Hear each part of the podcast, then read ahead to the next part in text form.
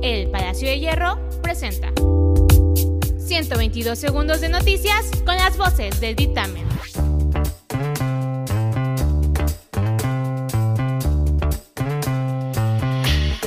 Yo soy Jair MH y estas son las noticias del día. Se dio a conocer que la Organización Internacional de Policía Criminal, Interpol, emitió una ficha roja para localizar y detener al escritor Andrés Ruemer, quien se encuentra en Israel tras obtener una orden de aprehensión por presunta violación. Funcionarios del gobierno federal revelaron que la Fiscalía General de la República realizó la solicitud a petición de la Fiscalía Capitalina. Según las autoridades, la ficha facilitaría la localización y detención del escritor en caso de que abandone el territorio israelí, pues no existe un tratado de extradición entre ambas naciones. El aumento de la violencia entre Israel y Palestina ha dejado al menos 35 muertos en la franja de Gaza, varios de ellos menores de edad. Entre las víctimas se encuentran también cinco fallecidos en Israel. Las hostilidades entre ambas facciones ha incrementado desde que el movimiento islamista amenazó con atacar Israel, luego de que más de 300 palestinos resultaran heridos en enfrentamientos con la policía israelí.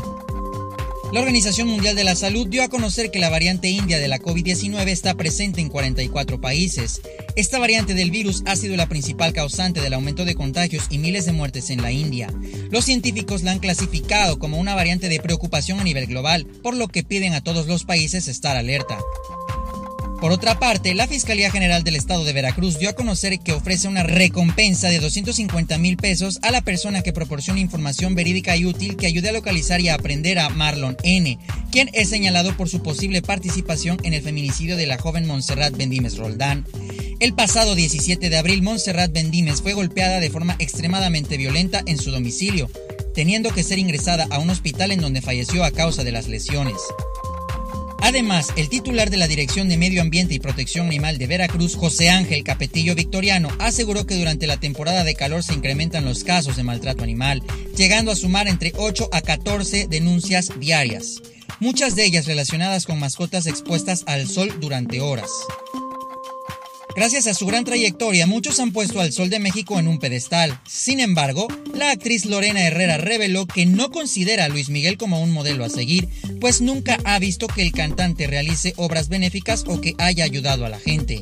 A pesar de lo anterior, reconoció la amplia trayectoria del cantante y su talento musical. Descubre más sobre estas y muchas otras noticias visitando eldictamen.mx. Ecovilla Productos Ecológicos presenta Bonus Time con Flor Fragoso.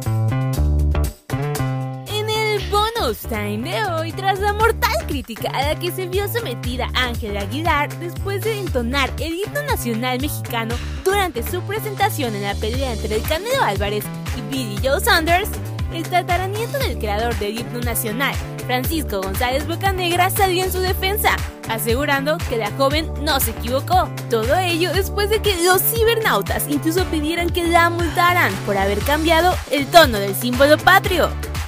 ¿Y tú qué opinas? Déjanoslo saber en nuestra encuesta de Instagram. Además, ¿has pensado en cuánto dinero y plástico gastas en los garrafones del agua que consumes? Ahorra y cuida el planeta con la opción que los ecofiltros de Ecovilla tienen para ti. Para más información, contáctalos vía WhatsApp al 2291 36 16 00. Mi nombre es Flor Fragoso y esto fue el Bonus Time.